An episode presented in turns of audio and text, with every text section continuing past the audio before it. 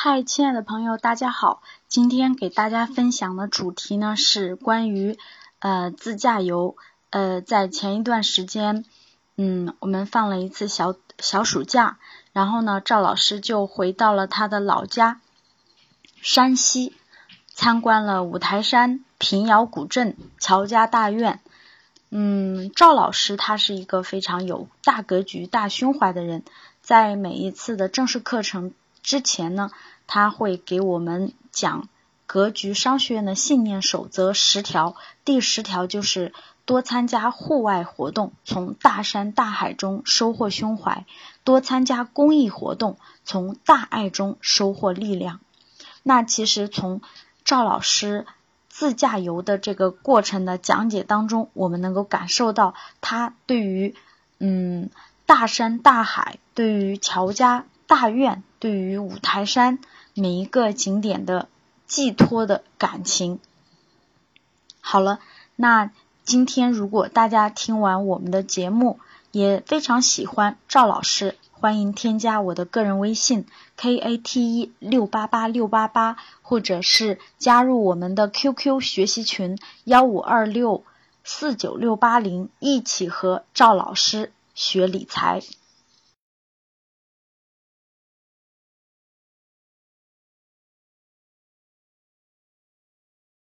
是年终的时候呢，去年不是去了趟内蒙吗？给大家分享分享内蒙自驾游的那个那个那个感受和照片。那呃，这个这个，我这次是花了几天时间去了去五台山啊，呃，平遥古城啊，乔家大院啊这样的山西中部的这个这个这个地方，所以我给大家分享分享看到的东西，包括收获啊，电脑都能看到的啊，其他人听声音就可以了。好，大家看这儿啊，嗯，大家大家那个有电脑登录的能看到照片了吧？能看照片了吧？云冈石窟是去年去的，大同是去年去的。去年去的内蒙和大同我讲过了，我去年分享过。那我们分享分享这次的啊。这次去的地方比较少，因为是回家嘛，回家就陪家人待时间长，主要去了这几个第三个地方。第一个大家看，这是五台山，这是这是我从北京开车出发的，从北京开车出发开了大概三个半小时吧。这一路上都不堵，就是北京堵，在北京市内堵了一小时，只要一出北京，一出六环，一点都不堵，三个半小时就去，从北京出发大概用不了四个小时，主要市内堵啊，就是只要出了北京市，路上其实用不了多长时间就可以到五台山了。五台山那个现在那个新修的高速就京昆高速，就从北京到昆明的那个比较好走，然后到直接就可以路过五台山，然后那个穿那个太行山的时候，那个高速修的都非常好。穿太行山的高速都是那个，就是高架桥加那个隧道，其实都修的非常好，非常非常好，那个好走。那这是我住的住的那个酒店，住的酒店那个前头有个大石头，上面写个佛，后面正对的就是南南山寺，就是五台山的南山寺。其实讲到五台山了，给大家讲点有意思的啊，因为我我我我我我就是山西人嘛，在太原长大的，我其实小时候三上五台山，大家可能想象不到。就在小学五年级以前，小学五年级以前，我是三上五台山，我去过三次五台山。啥原因呢？各种各样的原因，反正就是我去过三次。然后那个有一次我知道是那个小学四年级的夏令营，小学四年级的夏令营组织的，我去过一次五台山。后两次是跟亲戚朋友去的，跟亲戚去的。然后呢，去了这个这个这个三次五台山。我的很多印象啊，大家想想，我去的年份是什么时候啊？我可以明确告诉你是九一年、九零年之前，就是九零年之前，具体哪年我也忘记了，我也忘记了。九零年之前呀，各位，教室里好多人九零年是不是还没出生呢？教室里边好多人九零年还没出生，对不对？都九零后吧？我九零年之前已经三上五台山了，各位，错点没留那出家了是吧？三，我九零年之前就已经三上五台山了。就可以说是二十五年以前，二十五年以前就已经上过三次了。我很多印象我都没了，说实话，我很多印象都没了。大家想想，四分之一个世纪以前了。但是我印象很深的就是整个那个五台山那个地方是个台怀镇，有一条河，你可以叫它一条河，也可以叫它一条溪。它也不，它也不是很宽，它也不深，就是有一条河。我忘，我不知道叫什么河名字啊，那条河，但是我印象很深，我就知道有一条河。所以我去了三次呢，周围我都去过，包括我告诉你们什么，就是杨五郎出家的那个庙，杨五郎出家那个庙，包括那个呃那个那个那个顺治皇帝出家的那个清凉寺什么等等这些，其实我都去过。小时候啊，其实这些都去过。其实，然后呢，这个去过三次五台山呢，我印象最深的就是那条河，就是那条河。所以这次呢，那个小溪也非常清凉。待会儿我照照片了。这是我住的宾馆，住的宾馆对面这是个南南山寺，就是整个南山寺。我就是出了宾馆，我就拍了张照片，对吧？然后那个那个去了一下那个有一个普化寺，就在那个上那个五台山那个这个路的那个核心景区边上，第一个就是普化寺。普化寺是一个什么佛教、道教？五台山是这个中国四大佛教名山之首，对吧？大家知道五台山、峨眉山、九华山、普陀山，然后那个五台山是之首，然后又离山西美离得比较近，就去了一次。然后这个这是普化寺，普化寺是佛教、道教都在里头的，都有。其实我也不是那个那啥的专业佛教学人士啊，就是，然后这是这个这个这个这个这个平各各各种那啥，就是就是去了一下普化寺，然后呢这个正好遇到了一个两个大和不知道从哪的一个大和尚，我听那声音好像是呃台湾的一大和尚来做交流，好像是啊，然后有然后有两个大和尚在陪同，有记者有很多记者呀，还有很多他们的弟子，还有很多人围着，然后我听听他们讲那个故事，我我也听了听，稍微听了听啊。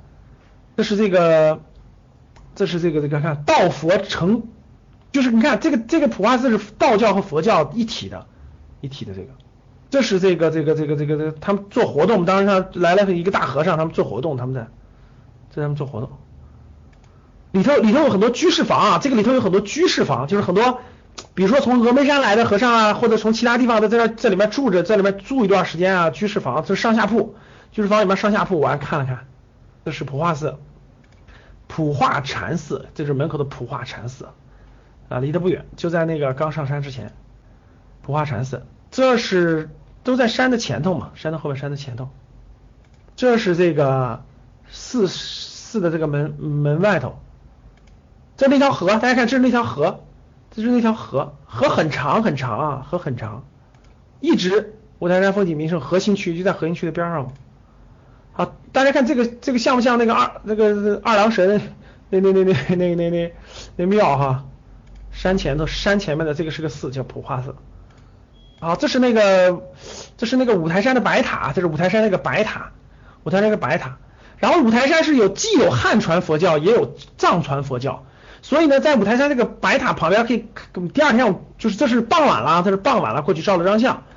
第二天去的时候呢，有很多西藏来的这个这个这个喇嘛在在那个就是那个跪拜，这是那个那个戴罗顶，这是那个戴罗顶，这是这是一个叫什么小舞舞台的那个什么五个那个叫什么小朝台是吧？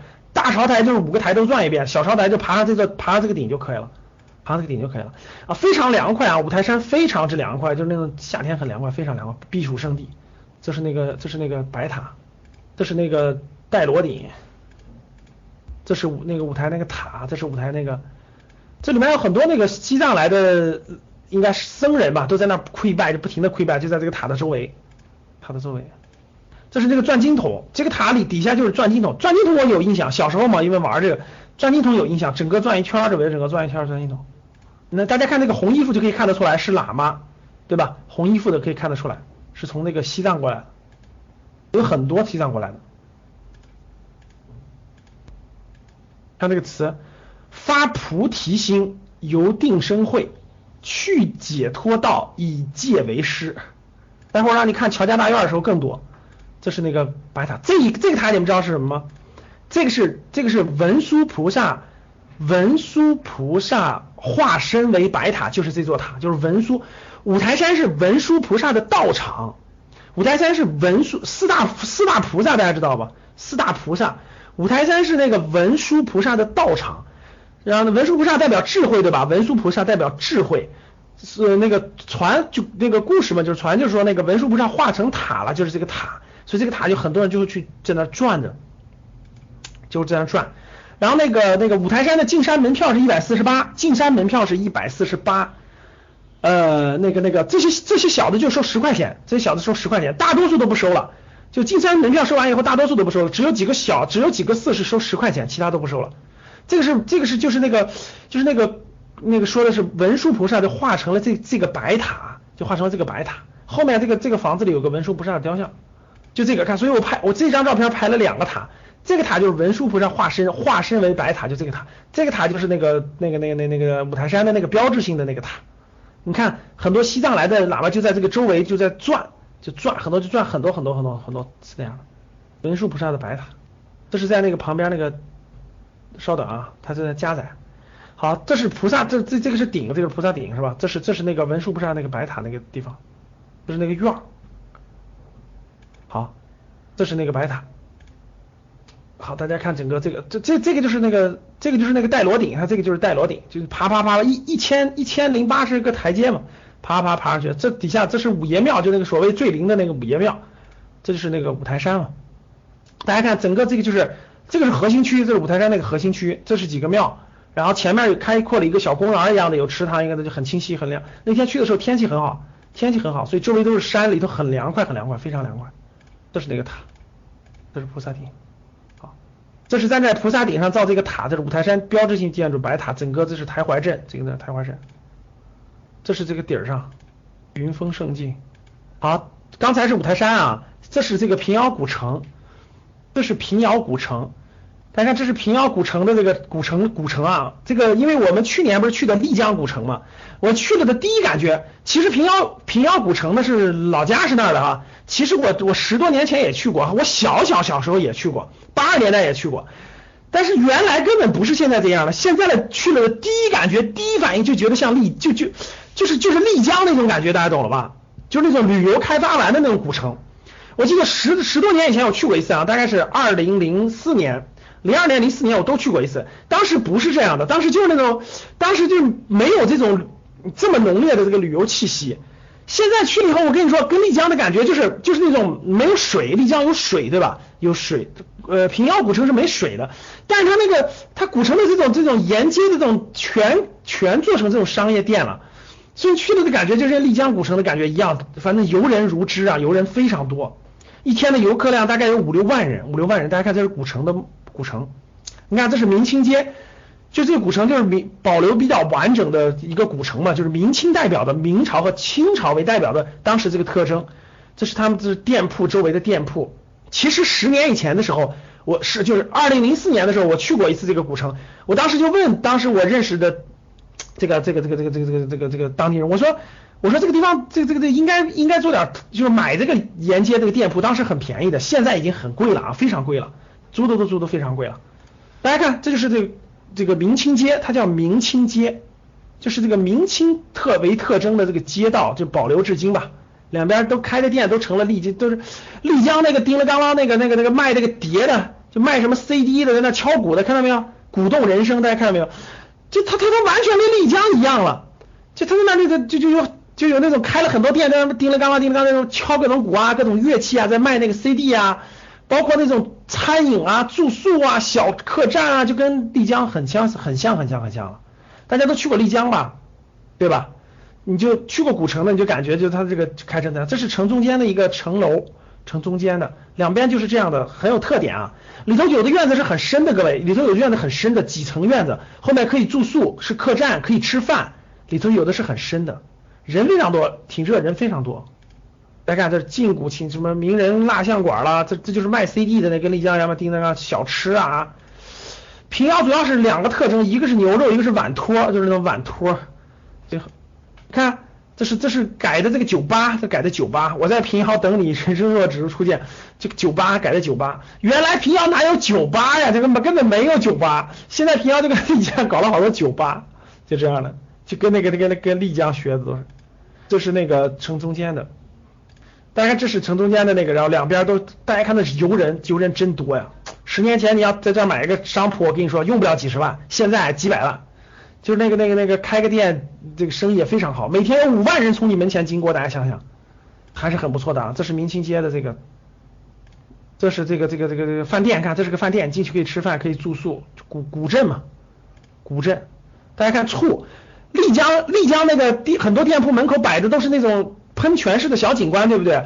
这个平遥特别逗，各位，很多店门口摆的都是醋的景观，大家看，就它就在流着醋，看里头都流着醋，你站在门口全是醋香味，就流着醋，大家看，就醋的这种喷泉一样这样的醋，很有特点哈。啊，很多醋、牛肉什么的，汾酒就是山西特色的这种特产吧。啊，这是明清街，这是城城楼，那城墙保存比较完好嘛，就是平遥城墙、古城墙，这是城墙里边，这是这是这是后面的街道。大家看，这是这个举人街对吧？当年当年背不住我家祖上谁是举人，然后就赵举人街，我拍了一张，挺有特点的吧？看举人街，举人，这是里后头的街道，你看，反正就上百年了嘛，好多城好多墙就这样了。看，中中照家巷，山西特产什么的就在这儿。这是醋嘛，都是让你们看看有多少卖醋的，多了去了。平遥元素，这醋牛肉，城墙，清明古街，看镖局，中国镖局博物馆。因为原来不是晋商嘛，晋商他不是要跑那个，待会儿讲乔家大院的时候讲讲晋商，他不是要跑那个什么内蒙啊、外蒙啊，他要保镖，他要保他的保镖嘛。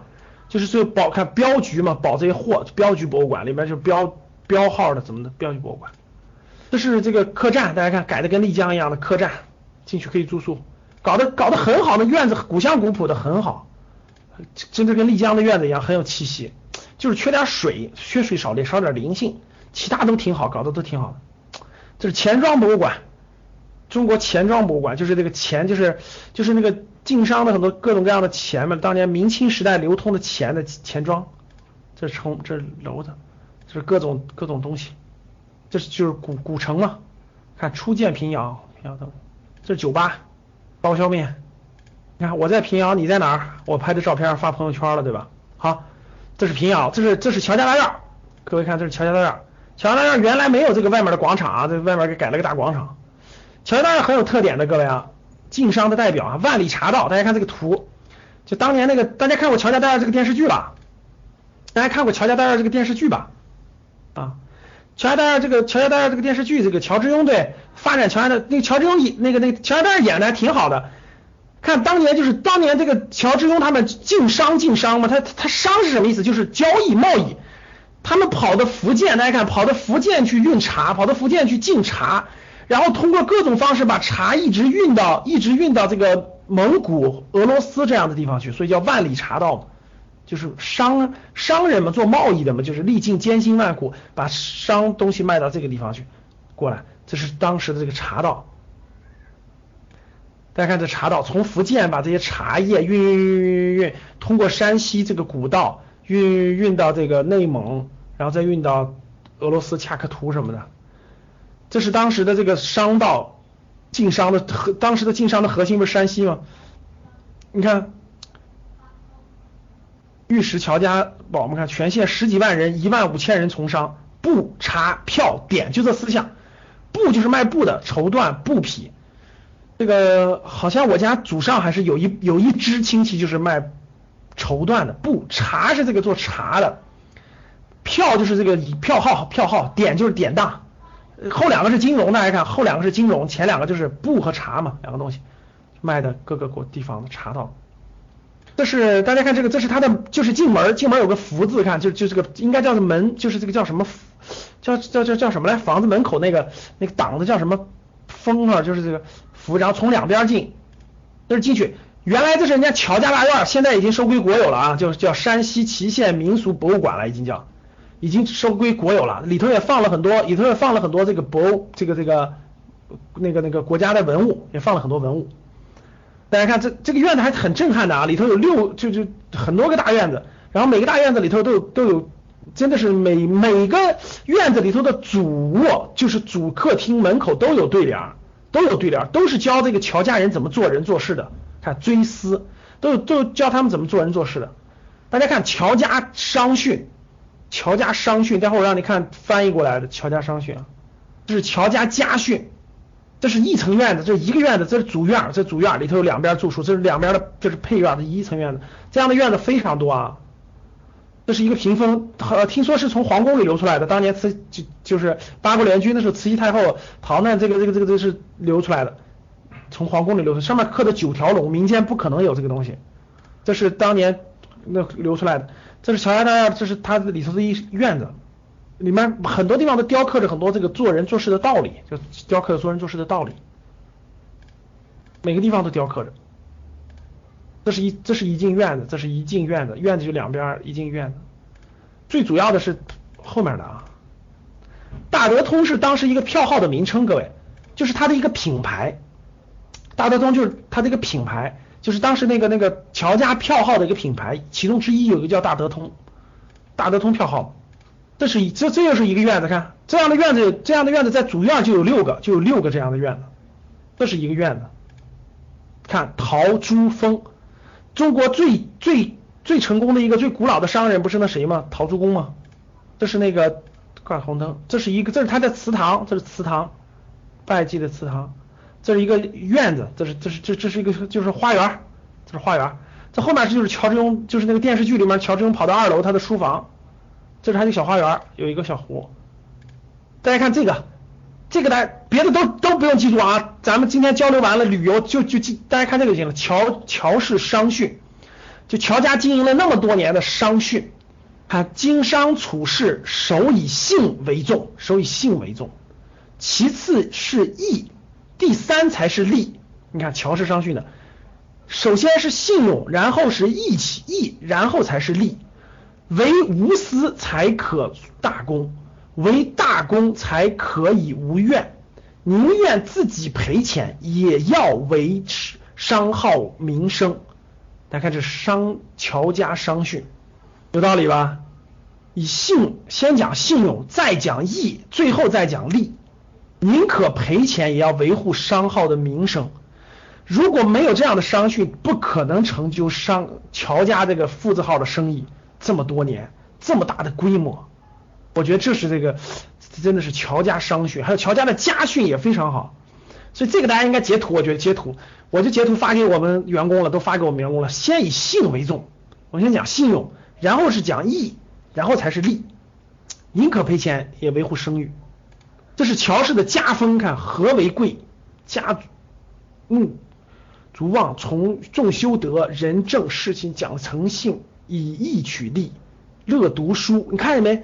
嗯嗯，咱没见过中国古代哪个哪个家庭哪个这个有成大户的家庭没不崇尚读书的吧？各位，乐读书，看百年树人，慎俭德，勤俭持家，这么大户人家都勤俭持家，善为先，看到没？善为先，无私公，怀天下，兴家报国。你看到你？我建议大家下来以后看看乔乔乔家的这个每个人的这个历史，我觉得非常好的。我给你们拍两张照片啊。我们先说乔家家风，你看人家的家风，没有这样的家风，能几代人、十几代人把这个乔家建成这么这么庞大吗？现在乔家的人啊，号称啊，当时这个乔家的钱是相当于八十个亿，相当于呃当时清政府财政收入的七分之一，就八十个亿的身价，就换换算到今天价值八十个亿，然后十几代人都非常旺盛。非常旺盛，一定是遵循了某些原则的。所以我看到很多朋友圈里头天天转发的都是西方家族的什么家训，西方什么什么罗斯柴尔德家族、什么肯尼迪家族的家训。其实他们的家训哪有中国这这些家训的更有意义呢？讲的多清楚多明白啊！再有钱勤俭持家，有钱了善为先，先做好人，先做好事。看乐读书，百年树人，给孩子花钱教育花钱，不要吝啬。你看见没有？这样的家族才能说出中国文化传统的这种讲诚信、和为贵、怀天下、兴家报国。一会儿给你们讲一会儿乔致庸的儿子这个当年这个保路运动，包括这个这个这个帮助孙中山的革命，很多钱都捐到这里面了，真的是兴家报国。现在乔家的很世人就分布在世界各地，世界各地包括中国各地，什么昆明的、海南的，世界各地都有。就了解人，了解人这些的历史。就是学知识，就是非常有价值的。所以读万卷书，行万里路。当你看到乔家这样的风格，你就知道，你要想让你的家族兴旺，一定要讲究这些，这些就是你家族的家风，一定要树立家风。墙上别贴别的，找人写点再挂墙上，家风要东西。看乔氏家训，就是家训。看美式肯吃亏的便是，就是教孩子们要怎么吃亏，厚博厚德。这些你回头我发给你们啊，你们就知道了。看乔氏家训，一不准纳妾，这个乔之庸呢有六房太太，原来以为是纳妾的，其实不是，是他每次都是那个第一个第一个第一房这个过世以后，他才娶第二房的，他不是那个那个那啥的。看家史一不准纳妾，不准赌博，不准嫖娼，不准吸毒，不准虐仆，因为他没有他家里很大，没有很多仆人，不准酗酒。你看乔氏家规都定好了。如果不定家规的话，就如果你违背了家规，你就被排除在乔家继承产业范围内，就被排除出去了，你就没有你就没有机会继承家规了，这就是家，你就不可能继承家族产业了，这就是家规。所以没有家规，这个家族不出三代就败落了，对不对，各位？你们觉得对不对？哎呀，五花肉当时全是毒品呀，要不然还虎门销烟干嘛呀？看家族的发展都是靠家规规定好，排除掉恶的东西、错的东西，让它保留下来的。这是他的戏戏台，他们院里他家院里就有戏班子可以唱戏，院里戏班子可以唱戏，就可以可以请人来唱戏。他这个在他家在自己院里就可以听戏了。看，这是游客，游客坐这儿没事干乘凉呢，那在放视频的那个 LED 屏。这是一个百年老店，这是个百年老店。那他家里面，他家开的啊，这个是他家开，当年开的一个百年老店。看，大家看，这牌子上写的是不是都是告哥告诉家里人要诚信？大家看，读书如古任居，就是我当时拍都有原因的。底心似浓亦有盼，每个对联都有意义。这是德兴堂，这是他的书房，就是乔家看书那个书房。看人大户人家都有书房，咱们普通人家都是客厅，客厅干来看电视的。这是我自拍的，后面是个大算盘，看。这后面大算盘，我热的我要自拍的，这是我无意间拍了张照片，我感觉还很有艺术特点，所以就保留了下来。这是这个，你看，大家看这个对联：求名求利，但需求己，莫求人。这句话告诉你啥意思？知道啥意思吗？别随便借钱。你看，求名求利，哎，你大家今天不是听的资本市场吗？先告诉你啊，有多大能力办多大事，不要随便求借钱。求名求利，但需。但须求己，莫求人。惜时惜衣，非这个字什么惜财？看当惜福，我就觉得挺好，就把它拍下来了。好看，惜时惜衣，非为惜财，当惜福，就珍惜福气，不是珍惜财。求名求利，讲的特清楚。看，全是写的这样。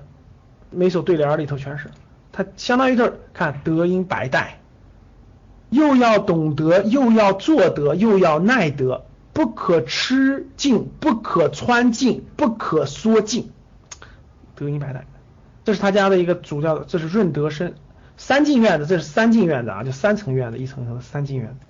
大家看，这是这是这个地方二层是乔之庸的书房，乔之庸是最辉煌的乔家。中间最辉煌的一代，所以他有一个他的那个他的那个他的卧室和他的客厅是是非常那个有名气的，叫在中堂，对吧？看就看到了，看叫这个叫在中堂，在中堂就是乔之庸的院子，就是乔之庸的院子，就中堂嘛，三层院子，看这就是他书房，就咱们看那个乔乔家大院那个电视剧里，他不是成天跑到楼上去琢磨事情、研究事情，就是他的楼上布置的也很漂亮。然后你看他家族的人的那个故事啊，我觉得。我觉得只有从家族的故事当中才能学到很多中国文化。这是天下为公啊，这个这个很有意思啊。这个天下为公，这个是孙文送给这个这个这个乔家这个后代的，因为乔家后代花了一些钱，很多钱支持这个支持革命，支持这个辛亥革命。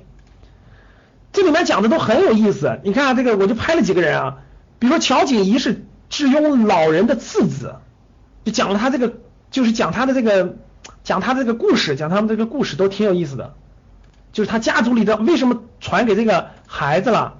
大福地的是，我还拍了几个，稍等啊，这是这是他的院子里。大家看这个乔应南的居室，乔应南是排行印字辈第十，他生的时候他的比较羸弱，但很聪明，他爱金石字画收藏等等等等。这所以睁一只眼闭一只眼，又是乔之庸最小的爱孙，他是乔之庸孙子，但是染上毒瘾了，好像是，以至于后来就是又不善经营，家产荡尽。珍贵之物亦被亦逐渐被古董商淘去，就他年轻时候居所，毒品危害非常大。讲了，乔景言是乔之庸的第三个孩子，生性醇厚善良，然后呢，这个这个他是学医了，他学医了，就是为什么走上学医的道路，都挺有意思的。回头你们买本书，其实看一看他家家族每个成员的发展，就为什么一个这么大户人家这么那啥，他们孩子走上了不同的道路等等的，其实还是会有帮助。这是他这是那个，大家看这个啊，这是他的客厅最重要的一个会客厅，这个会客厅的那个墙是非常厚的，厚一米二，就是防止别人窃听的，叫汇通天下，就是他的这个就是他的这个就是他的这个这个这个票号的那个最核心的那个会客厅。大家看这个会客厅，我觉得最有意思的是。他这个会客厅里竟然摆的汇通天下票号，竟然摆的是中国地图和世界地图。你看，就是古，就是他以前就这么摆设的啊。